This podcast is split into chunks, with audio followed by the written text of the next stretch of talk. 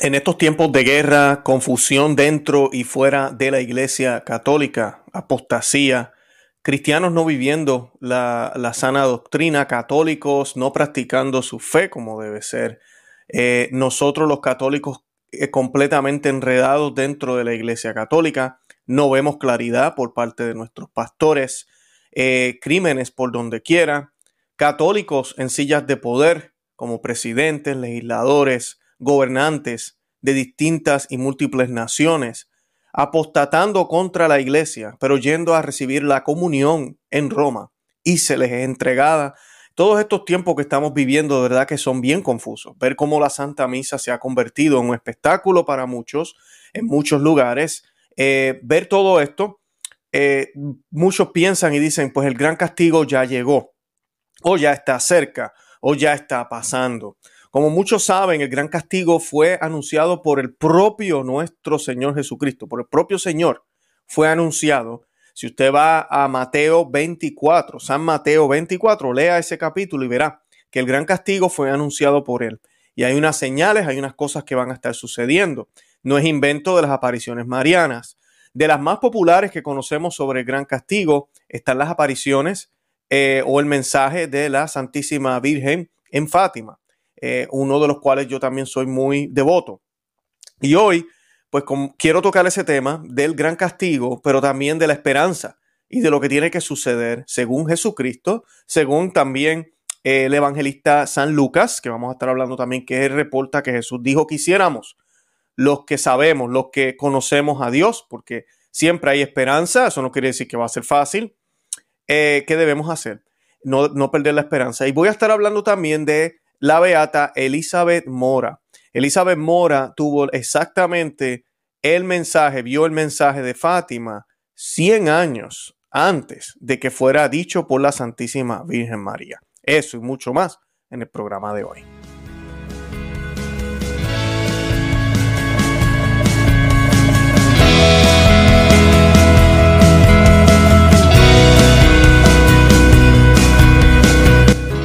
Bienvenidos a Conoce, Ama y Vive tu Fe. Este es el programa donde compartimos el Evangelio y profundizamos en las bellezas y riquezas de nuestra fe católica. Les habla su amigo y hermano Luis Román y quisiera recordarles que no podemos amar lo que no conocemos y que solo vivimos lo que amamos. Y en el día de hoy voy a estar hablándoles de esta beata Elizabeth Mora que muchos tal vez no conocen. Voy a hablar un poquito de ella. Ella predijo, eh, no predijo, vio, tuvo visiones y mensajes eh, de nuestro Señor Jesucristo y vio eh, eh, todo lo que iba a desenvolverse siglos después o años después. Esto fue en los 1800 en el caso de ella. Unos 100 años aproximadamente antes de las apariciones de Nuestra Señora en Fátima. Fátima también habla del gran castigo. Y muchas personas a veces piensan que nosotros, los, predicadores de ahora o personas como yo, damos demasiado énfasis a esto.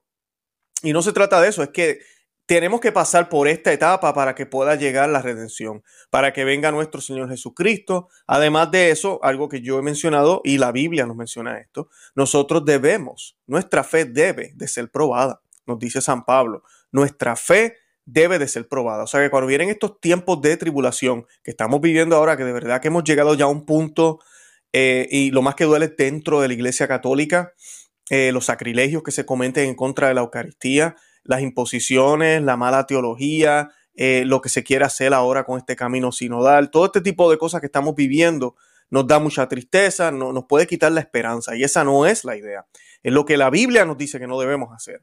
Y Jesucristo nos habla muy claramente de que debemos hacer también en San Mateo 24 y también en el Evangelio de San Lucas. Así que hoy tenemos un programazo, vamos a estar hablando de esto, no son eh, no es que queramos enfatizarnos solo en el castigo. Acuérdense en que es parte del proceso, pero sí queremos realizar que Dios está en control.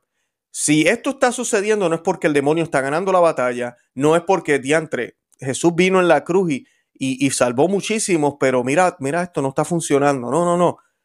Jesús sabía que esto iba a suceder. Y no es coincidencia, ni mala suerte, que la suerte no existe, ¿verdad?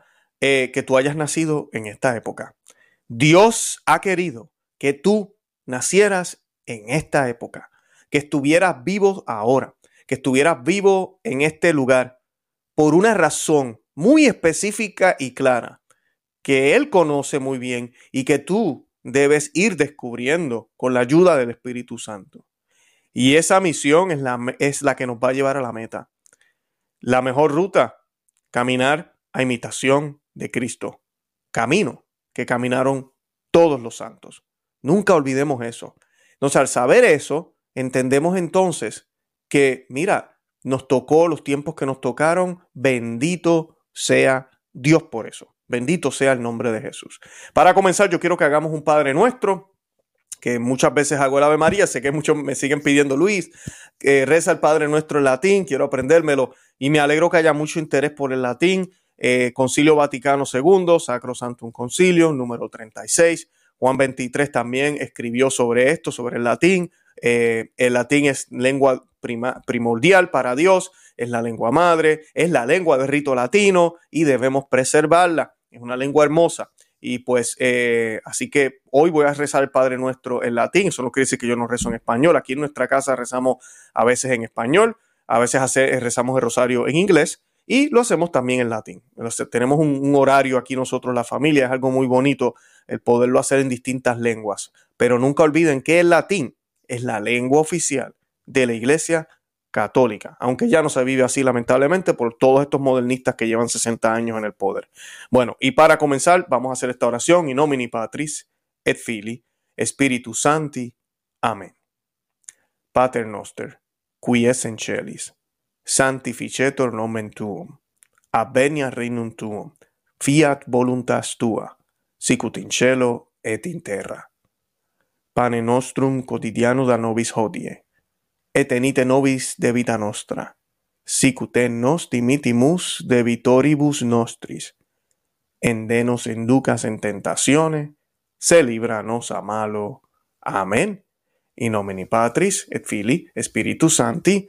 Amén. Bendito sea Dios. Bueno, y vamos a hablar un poquitito de la Santa. Eh, como ustedes saben, la Santísima Virgen María dijo que si no hacíamos penitencia, iba a venir un gran castigo si no se consagraba a Rusia, si no había una devoción al Inmaculado Corazón de María. Lamentablemente, estas cosas, algunas se han hecho, no en el tiempo que se pidió, eh, y otras no se han realizado. La devoción al Inmaculado Corazón de María, la verdad, hay que decirlo, no es una devoción que la Iglesia Católica haya adoptado. No todos los primeros sábados del mes hay misa, hay eh, eh, peregrinaciones, hay momentos para hacer este tipo de cosas. No todo católico entiende lo que significa la devoción al Inmaculado Corazón de María y no todos están consagrados tampoco a él. Así que todavía nos falta mucho. Y la penitencia. ¿Qué es penitencia? Penitencia no es solo dejar de comer chocolates o dejar de comer, tomar soda. Penitencia, cuando ella dice penitencia, penitencia, penitencia, lo que ella está hablando es de ayuno, ella está hablando de mm, largas horas de oración, mortificaciones, levantarnos en la mitad de la noche a orar o levantarnos bien temprano a, orar, acostarnos tarde, dormir en el suelo, eh, no colocar tanto eh, sal o dulce a la comida, eh, ese tipo de cosas nos mortifican. Y lo importante es ofrecerlas a Dios. Si puedo ir en carro, pero puedo caminar también, ofrecer esa caminata. Eh, no se trata de ser masoquista, sino de imponernos penitencias que incluso tal vez ni merecemos, aunque sí las merecemos, somos unos pecadores. Pero que podamos decir, lo que me refiero es que tal vez no es algo que, que sea ni malo ni bueno. Simplemente yo me impongo algo o dejo de hacer algo que es bueno para obtener un bien mayor. ¿Cuál es ese bien mayor? La salvación de los que no conocen, de los que no creen, de los que no oran. Para eso es lo que siempre la Santísima Virgen nos pide en cada uno de los mensajes. En el día de ayer estábamos hablando, eh, bueno, el día de, en el día de, de, anteayer, antiel, estábamos hablando de Garabandal con el señor Luis Eduardo López Padilla y hablamos del mensaje. Me gustó el programa porque hablamos del mensaje y ese es parte del mensaje. Hacer reparación por las almas que no conocen. Y pues eh, en el Evangelio según San Mateo, voy a entrar aquí rapidito, Jesús dice que no va a quedar piedra sobre piedra, todo será destruido. Eh, y él está hablando del templo, ¿verdad? Pero esto también muchos teólogos lo aplican a diferentes cosas. Y los discípulos le preguntan, ¿qué señales anunciarán, tu venida y el fin de la historia? Y Jesús le contestó, no se dejen engañar. Cuando varios usurpen mi nombre y digan yo soy el Mesías, pues engañarán a mucha gente. Ustedes oirán hablar de guerra, de rumores de guerra, pero no se alarmen, todo eso tiene que pasar, pero no será todavía el fin. Unas naciones lucharán contra otras y se levantará un reino contra otro reino, habrá hambre, terremotos en diversos lugares. Estos serán los primeros dolores de parto. Entonces los denunciarán a ustedes y serán torturados y asesinados. Todas las naciones los odiarán por mi causa. En esos días muchos tropezarán y caerán de repente, se odiarán y se traicionarán unos a otros. Aparecerán falsos profetas, falsos profetas que engañarán a mucha gente. Y tanta será la maldad que el amor se enfriará en muchos. Pero el que se mantenga firme hasta el fin se salvará. Bendito sea Dios, ¿verdad? Y hay mucho más. Aquí habla él también de que el reino de Dios eh, la palabra de Dios, ¿verdad? Todas las naciones oirán el mensaje, por eso se habla de la conversión de los judíos, que tiene que ser parte de eso. Eh, pero dice también, cuando ustedes vean lo anunciado por el profeta Daniel, el ídolo del invasor instalado en el templo, eh, que el lector sepa que, que, entender. Entonces los que estén en Judea huyan a los montes. y aquí pues hay muchísimas, muchísimas formas de, de interpretarlo. Muchas personas piensan que va a ser un ataque a la misa que va a suceder algo bien feo contra la Santa Misa. y pues definitivamente han habido ataques, están habiendo ataques. Eh, yo creo, esta es la opinión de Luis Román y de muchos teólogos también, yo lo he escuchado, que van a seguir haciendo cambios a la liturgia, van a seguir tratando de venir con nuevos rituales y nuevas formas, van a venir unas formas ecuménicas y interreligiosas para celebrar la Santa Misa. Y se los aseguro, Jesús no va a estar ahí. Jesús no va a estar presente en esas Eucaristías.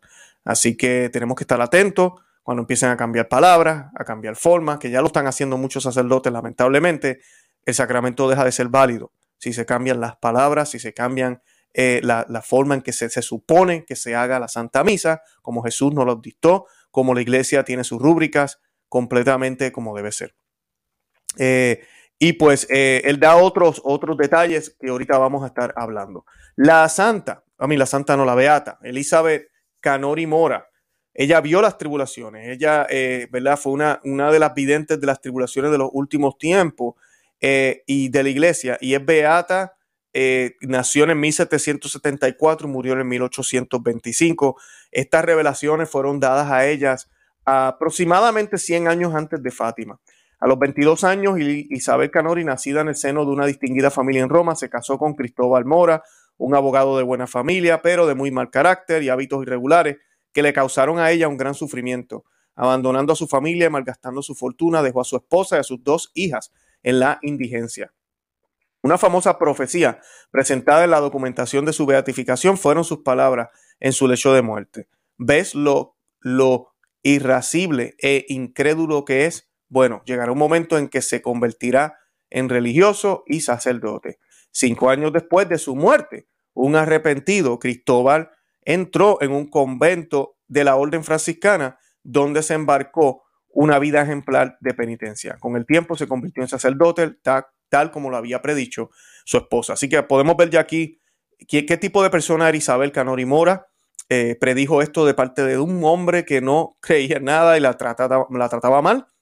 Eh, lo predijo a punto de morir.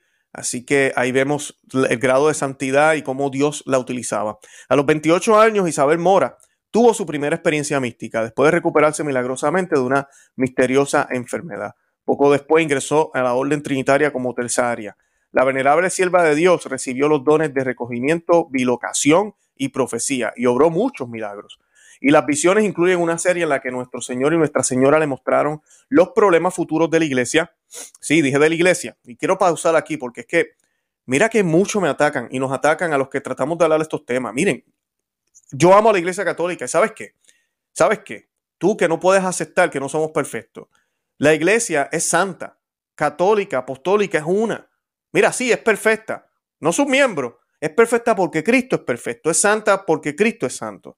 Pero miren, no, podemos ser idiotas y pensar que no es posible que el, clero apostate. No podemos pensar que la gente esté enredada, que haya mala teología, que lo que se predica hoy no es lo que se predicaba antes, que se ha licuado el modernismo como tanto nos advirtió el Papa San Pío X, nos advirtieron muchísimos papas. Entonces estamos viviendo esos tiempos ahora Aquí estas visiones también las revela, lo revela la Santísima Virgen María, especialmente las apariciones en la sala. La vemos también en Aquita, donde ella habla también de esto. La Virgen del Buen Suceso en Ecuador también habla de esto. Y todavía allá afuera hay gente que porque yo hablo de esto dicen que yo ataco a la Iglesia Católica. Miren, despierten ya. Despierten ya el decir que tenemos un problema. No significa que ya yo no amo a la iglesia. No significa que, ah, me voy a ir. Ay, esta gente, o que me fijo solo en lo malo. No. Se, se trata de ser realistas, de vivir aquí, de darnos cuenta de lo que está pasando y bregar con el problema, como decimos en Puerto Rico, trabajar, luchar contra el problema, que lo primero que tenemos que hacer es encomendarnos a Dios. Pero cuando tú no conoces el problema, lo quieres hacer de vistas largas, pues mira, todo está cumban ya, todo está bien bonito, la, la, la, estoy bailando, todo está chévere, porque estamos viviendo el mejor tiempo que la iglesia ha tenido nunca jamás, cuando eso no es cierto. Estamos en los peores años, uno de los peores, de las peores épocas de la iglesia católica, esa es la realidad. Comunión en la mano, eso nada más es suficiente en todas las iglesias del mundo cerrando en una pandemia, cuando todas las pandemias que habían se quedaron abiertas las iglesias, se trataba de hacer lo que tenía que hacer. No hay una sola vez en toda la historia de la iglesia que eso sucediera. Y sucedió ya. Así que tú me vas a decir a mí que estos son los mejores tiempos. Una segunda primavera, segundo Pentecostés, como nos decían antes. Para nada, para nada. Estamos súper divididos, nadie sabe qué creer. Tenemos una Alemania apostatando, eh, Francia por el otro lado, España también haciendo sus loqueras, todo el mundo haciendo sus loqueras, Roma en silencio, se le da comunión a los abortistas. Por favor, por favor. Oh, que mira, que hay niños bautizados, que los sacramentos siguen efectivos. Amén, bendito sea Dios. Que Cristo se hace presente en la Eucaristía. Amén. Pero, ¿cuántos daños estamos haciendo? ¿Cuántos daños estamos haciendo como católicos? Comulgando en pecado mortal. ¿Cuántas mujeres no usan anticonceptivos en la iglesia católica y evitan los hijos? Es algo muy normal. Divorciados vueltos a casar están un montón dentro de la iglesia católica. Estamos viviendo una iglesia eh, que se, nos hemos convertido en, en, personas que no seguimos el Evangelio. Así de sencillo. Y nadie nos dice. Entonces vemos estas profecías y hay gente que odia estos temas. No, tenemos que verlos porque entonces si estamos en esos grupos, si estamos envueltos en esos errores, es la oportunidad que Dios nos está dando para que sepamos, para que podamos cambiar. Y, él, y, ellos le mostraron los futuros problemas que iban a haber en la iglesia católica. Ella los escribió eh, estos escritos fueron examinados meticulosamente por una comisión eclesiástica cuando el Papa Pío IX autorizó que procediera la causa de canonización de Isabel Mora. La sentencia oficial emitida el 5 de noviembre de 1900 afirmó que en sus escritos no había nada en contra de la fe y las buenas costumbres y no se encontró innovación o desvío doctrinal. Como yo les he dicho siempre, aquí yo no comparto nada que no esté aprobado por la iglesia. No podemos hablar de, profecías y revelaciones si son cosas que todavía eh, no están claras o que pueden contradecir la fe. Y entonces, ¿qué pasa? El 16 de enero de 1815, unos ángeles mostraron a la venerable Isabel muchos eclesiásticos que con el pretexto de hacer el bien persiguen a Jesús crucificado y a su santa iglesia. Como lobos furiosos, planean destronar a la cabeza de la iglesia. ¿Quién es la cabeza de la iglesia? Jesucristo. ¿Quién es la cabeza visible de la iglesia? El Papa, el vicario de Cristo. Él no está en el lugar de Cristo, él representa esa, ese lugar de cabeza que solo Cristo tiene, pero él lo representa visiblemente. Así de sencillo. ¿Qué pasa? Dice ella que veía como eclesiásticos, eclesiásticos, no está hablando de laicos, aunque ahorita va a hablar de los laicos también, eclesiásticos, no, pero Luis, es que fulano es un sacerdote. ¿Cómo tú vas a pensar que, el sacerdote va a estar equivocado? Mi, obispo, mi obispo no se puede equivocar. Mm, ok, sigan, sigan ahí. Entonces se le permitió ver la terrible indignación que estos lobos despertaban en Dios. Dice ella, con supremo terror vi caer a mi alrededor relámpagos ardientes de justicia divina, vi edificios derrumbarse en ruinas, ciudades, regiones enteras y el mundo entero estaban sumidos en el caos. Lo único que se escuchaba eran innumerables voces débiles implorando misericordia. El número de muertos fue incalculable. O sea que los pecados que se hacen dentro de la iglesia repercuten en el mundo entero. Yo lo he dicho que, y Jesús lo dijo, ¿cuál es la luz del mundo? La iglesia. Y no tiene sentido poner una lámpara debajo de la mesa, debajo de la cama, ocultarla, cuando esa luz debe ser radiante y debe verse con claridad hacia dónde debemos dirigirnos y debe alumbrar el verdadero camino. Cuando los que están encargados de salud, de, de, llevarla, eh, deciden no hacerlo más, porque ya nosotros no hacemos proselitismo, ya no predicamos, porque ya eh, no queremos ofender a nadie, porque tenemos que ser políticamente correctos, o porque ese catolicismo de antes era demasiado exagerado, demasiado rígido, pues entonces caemos en estos errores. Y entonces ya la Iglesia Católica sigue siendo la luz, pero nosotros mismos la empezamos a opacar la empezamos a tapar, a, menguar. Nosotros que tenemos la responsabilidad de mostrarle dónde está la luz y hacia dónde tenemos que ir, ya no lo hacemos. Entonces el mundo cae en una oscuridad. Y Dios, Dios tiene todo el derecho de enojarse sobre esto, que es lo que ella está viendo ahora. Lo que más le aterrorizó fue la indignación de Dios. Ella vio solo en las alturas extremadamente enojado con los que los perseguían. En sus manos omnipotentes había relámpagos, su rostro resplandecía de indignación y su mirada por sí sola bastaba para incinerar al mundo entero. Ni los santos ni los ángeles lo rodeaban, solo su santa indignación cayó por todas partes.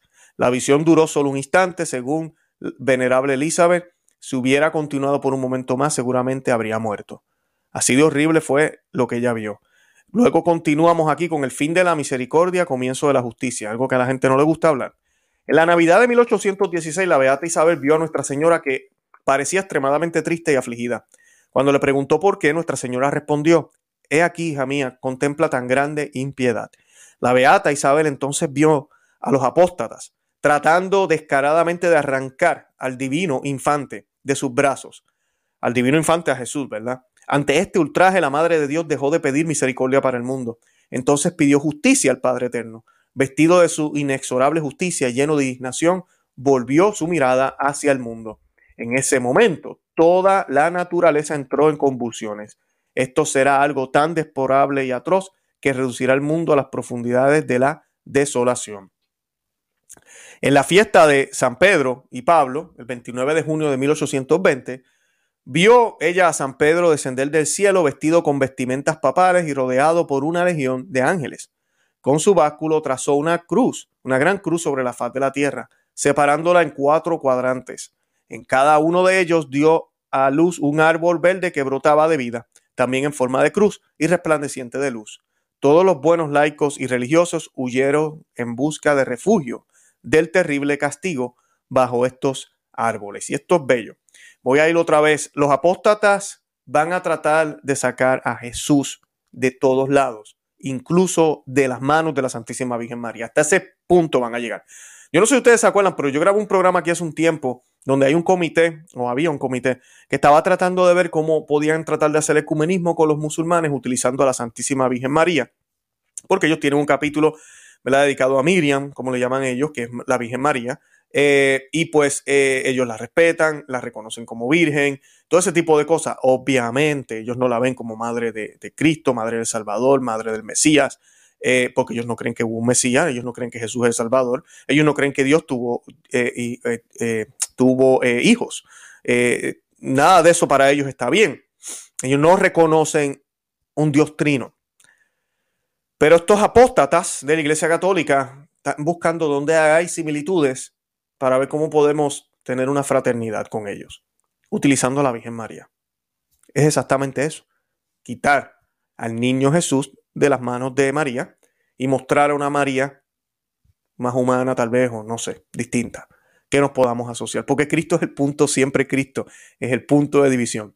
Él mismo se autoproclama así, lo dijo Simeón a la Santísima Virgen María cuando le profetizó, cuando ella fue a presentar al niño al templo, eh, es punto de división, punto de contradicción, signo de contradicción es Jesús, siempre lo ha sido.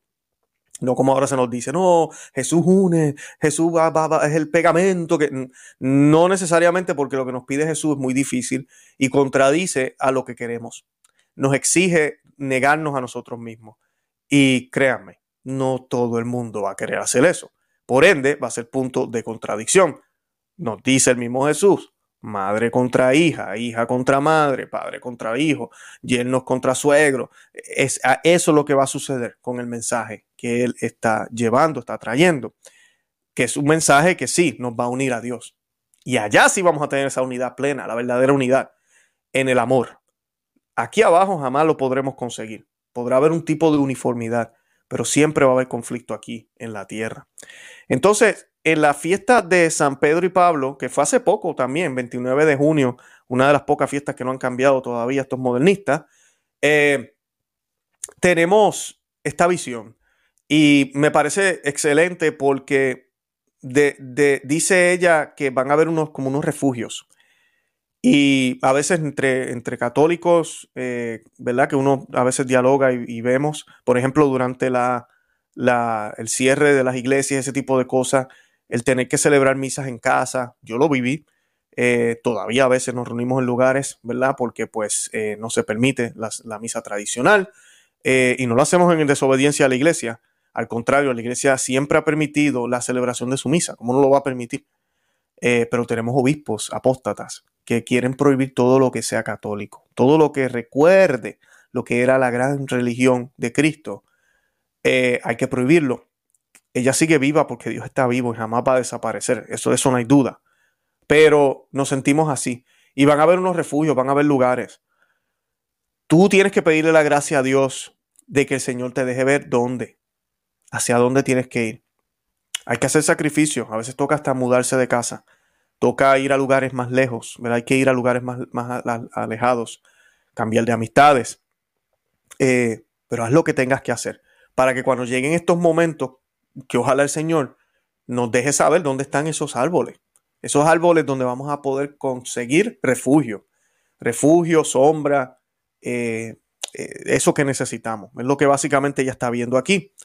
Ella escribió y continúa, Ay, ay de los religiosos que desprecian sus santas reglas. Pobre de mí, todos morirán en el terrible castigo, como todos los que se entregan al libertinaje y siguen las falsas máximas de la deplorable filosofía de aquellos tiempos. Entonces San Pedro regresó al cielo y vio que el firmamento se volvía de un color azul oscuro, lo que causaba terror con solo verlo. Un viento calignoso soplaba impetuoso por todas partes, un aullido vehemente llenó el, aire, como el rugido aterrador de un león feroz. Su horrible eco resonó en toda la tierra. El terror y el miedo se apoderaron de todos los hombres y animales.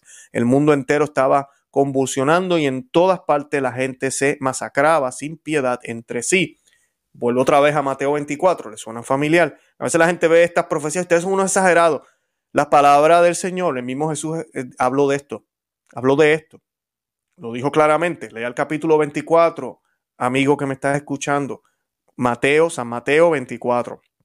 En su omnipotencia castigará a los orgullosos por su temeridad e insolencia desvergonzada. Dios usará los poderes de las tinieblas para exterminar a estos hombres sectarios, inicuos y criminales que conspiraron para erradicar a la Iglesia Católica, nuestra Santa Madre, hasta sus raíces más profundas y arrojarlas al suelo. Así que habrá un castigo para esas personas que la forma que lo están tratando de, sacar a la Iglesia Católica desde dentro, no nos olvidemos de eso. Dios se reirá de ellos por su malicia y con un movimiento de su diestra omnipotente castigará a los impíos. Se permitirá que los poderes de las tinieblas abandonen el infierno y estas grandes legiones de demonios invadirán al mundo entero. Se permitirá bien importante esto porque es que a veces vemos tanta oscuridad y decimos, oye, pero ¿dónde está Dios? ¿Qué pasó? Dios está permitiendo esto no porque permita que seamos, eh, eh, ¿cómo se dice esto? Este, que seamos masoquistas. Él le va a prohibir a los que estén, le va, le va a permitir, perdón, a los que estén debajo de su manto, debajo de su poder, que sean fieles, estar protegidos. Y lo vamos a estar, por fe, vamos a estar protegidos. Eh, los que son devotos al Sagrado Corazón de Jesús conocen las promesas. Inmaculado Corazón de María también. Eh, estar en gracia, obviamente, no estar en pecado mortal. Eh, vamos a estar protegidos, pase lo que pase. Mira, y si nos tocó morir, vamos para el cielo. A mí, ¿qué más protección queremos? Él va a utilizar esto y lo va a permitir para castigar a los malos. Porque todos tenemos que morirnos. Todos, pero ¿qué clase de muerte van a recibir, no?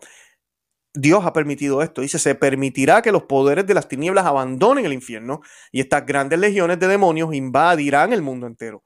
Provocarán una gran destrucción, ejecutando así las órdenes de la justicia divina. Escuchen bien, es, que me encanta el lenguaje.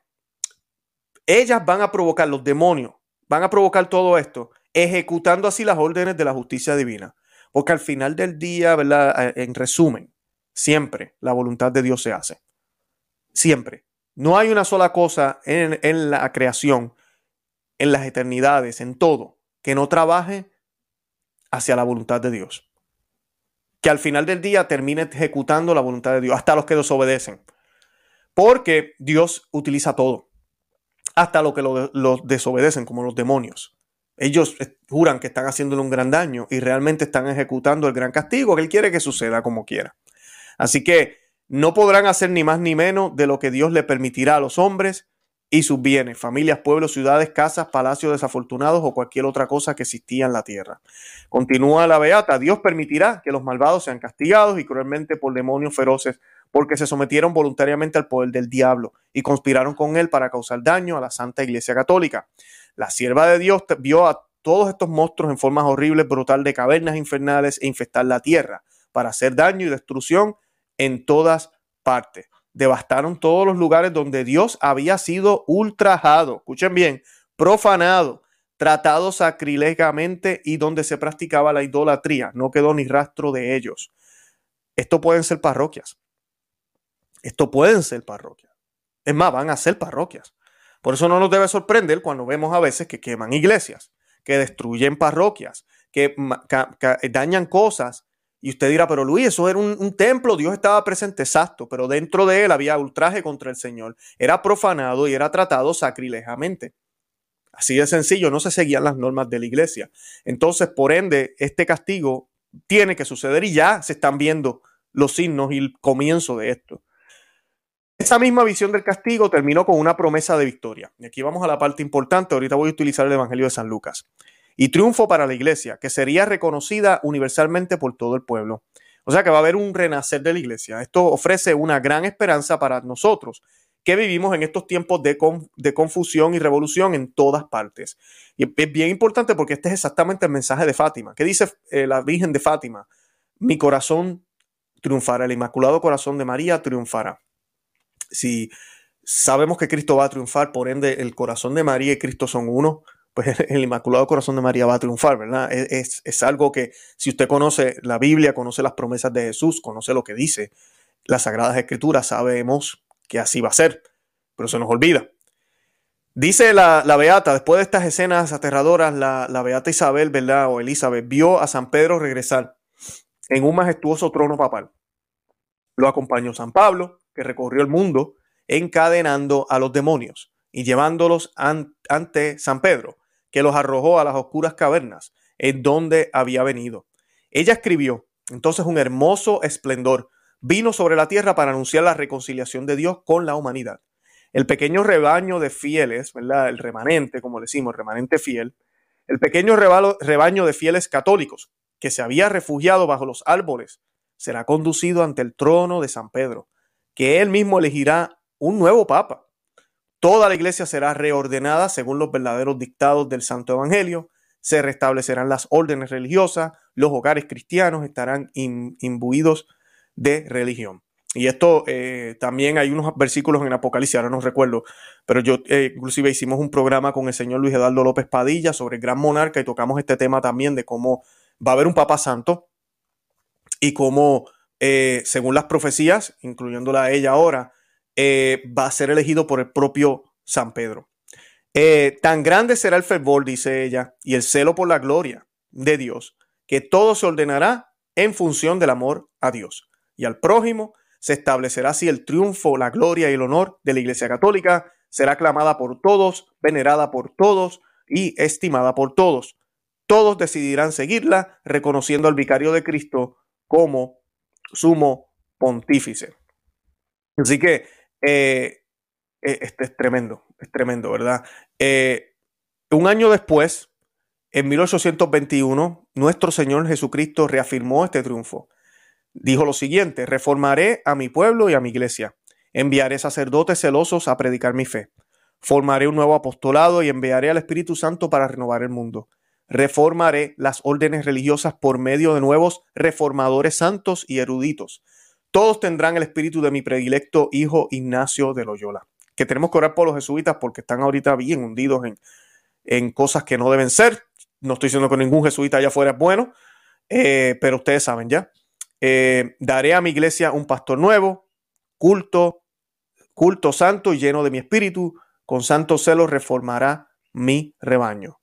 Se le dijeron muchas otras cosas sobre esta restauración, que naciones enteras se convertirán, reconociendo a la Iglesia Católica como la única religión verdadera.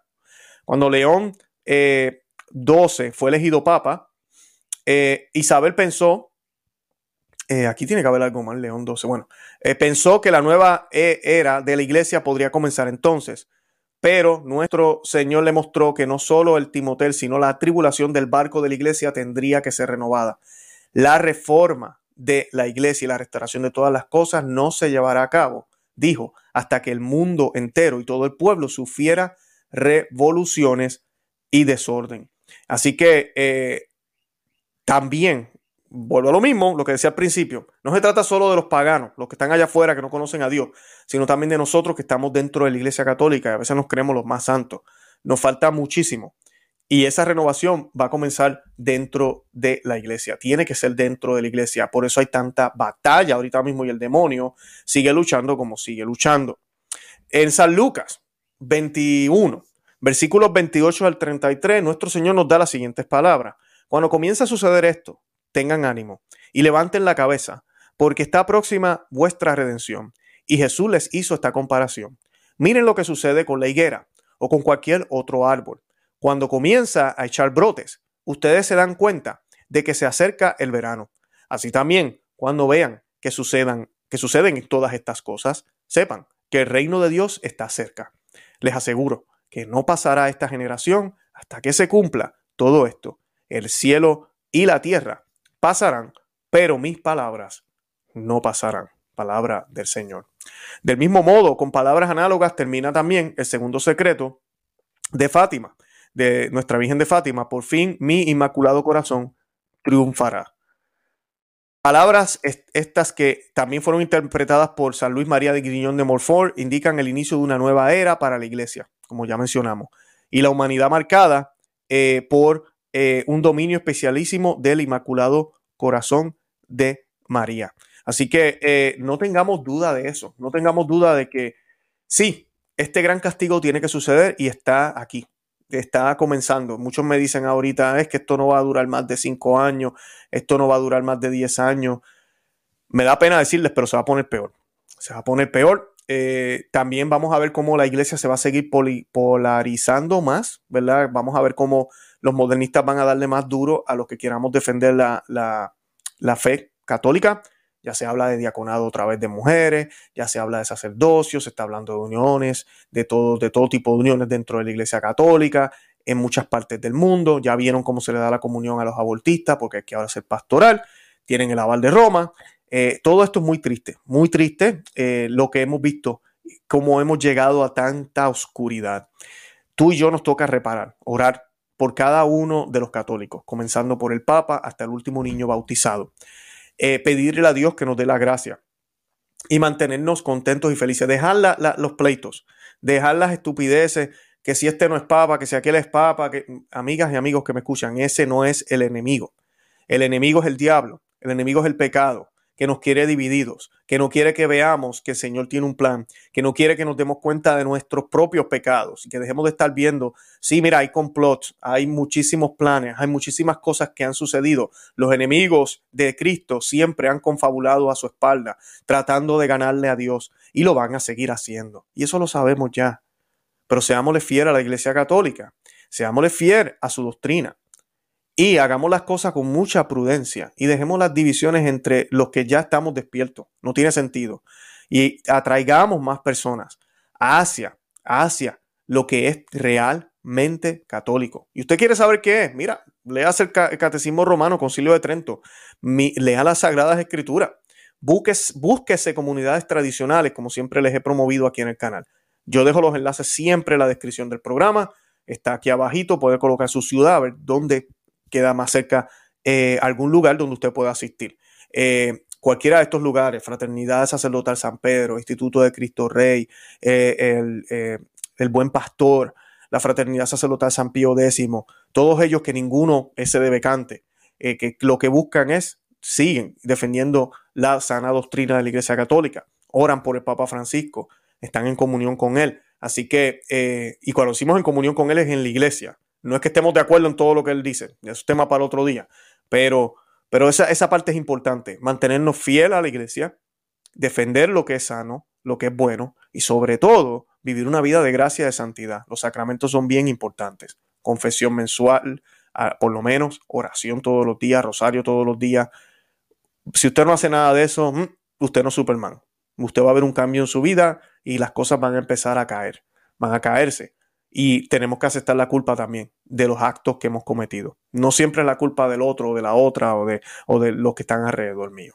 Bueno, yo con eso los dejo, de verdad que los amo en el amor de Cristo. Yo los invito a que se suscriban aquí al canal Conoce, Ama, Vive tu Fe. También que se suscriban a nuestro segundo canal, Perspectiva Católica con Luis Román. También estamos en em, Facebook, Instagram y Twitter por Conoce, Ama, Vive tu Fe. Telegram, los que nos siguen ahí, eh, también, gracias, un saludo. Los que quieran seguirnos, busquen el enlace en la descripción también del programa. Y además de eso, también estamos en, ah, con los ah, miembros cristeros. Si usted nos quiere apoyar y quiere recibir mayor contenido o, videos adicionales, eh, simplemente dele clic al enlace abajo que dice únete a nuestro miembro cristero y verán, verán los detalles. Y nada, de verdad que los amo en el amor de Cristo y Santa María, ora pro nobis. Que Dios me los bendiga. Bye bye.